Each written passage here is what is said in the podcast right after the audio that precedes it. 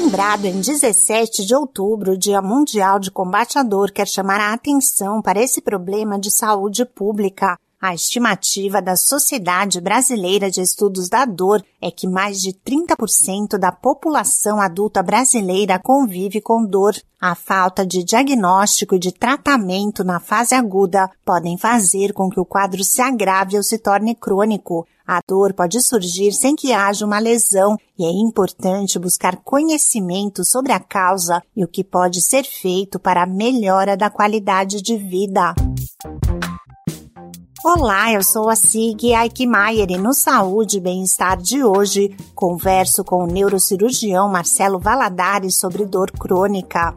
O médico diz que a condição neurológica é bastante comum e pode ser dividida em graus de intensidade. Dor crônica é algo muito comum, especialmente porque a dor pode ser causada por problemas em diversas partes do nosso corpo e por tipos diferentes de doenças. A dor crônica pode ser sim dividida em graus variáveis de intensidade, mas essa intensidade não tem a ver com a gravidade do problema que a causa. Diversas condições que não levam à morte são causadores de dores insuportáveis, no meu consultório, uma das dores mais intensas e que muitas vezes pode fazer com que a pessoa deixe de estudar ou trabalhar porque não tolera sentir aquela dor antes de começar um tratamento eficaz é a neuralgia do trigêmeo.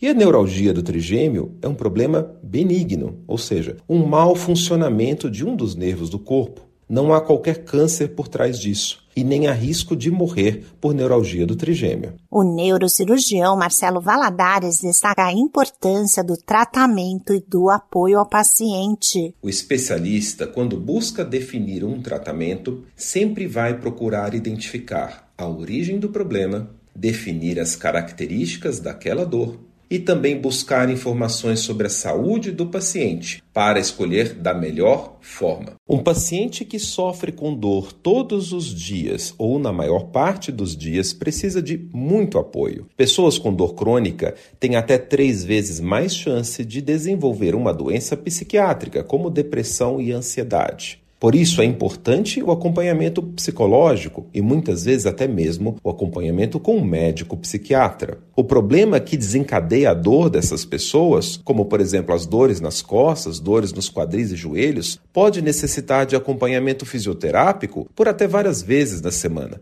É importante entender que durante a sua fase de tratamento, esse paciente precisa de apoio e compreensão. Ninguém deseja sentir dor. O Dia Mundial de Combate à Dor pretende informar as pessoas sobre o que é a dor e as formas de tratamento que existem hoje. Este ano estamos reforçando os conceitos de tratamento individualizado, multidisciplinar e multimodal, ou seja, focado na pessoa envolvendo vários profissionais e com todas as técnicas e recursos possíveis, buscando trazer conforto e qualidade de vida a todos. Não é normal sentir dor, não é normal aceitar a dor e se limitar por conta dessa dor.